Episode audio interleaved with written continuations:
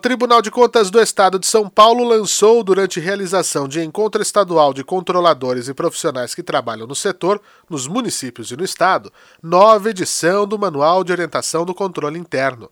Na oportunidade, a Corte também apresentou o Portal Controle Interno, página dedicada a compartilhar conteúdos voltados ao aprimoramento da atuação dos setores de controle interno.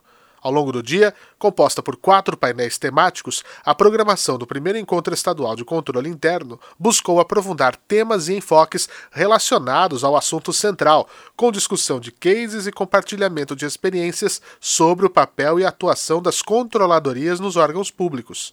O evento, promovido pela Corte de Contas, contou com cerca de 350 participantes presenciais e transmissão em tempo real pelo YouTube. Os debates ocorridos nos dois períodos contaram com mais de 5 mil visualizações. A íntegra das palestras está disponível no canal da Escola Paulista de Contas Públicas no YouTube.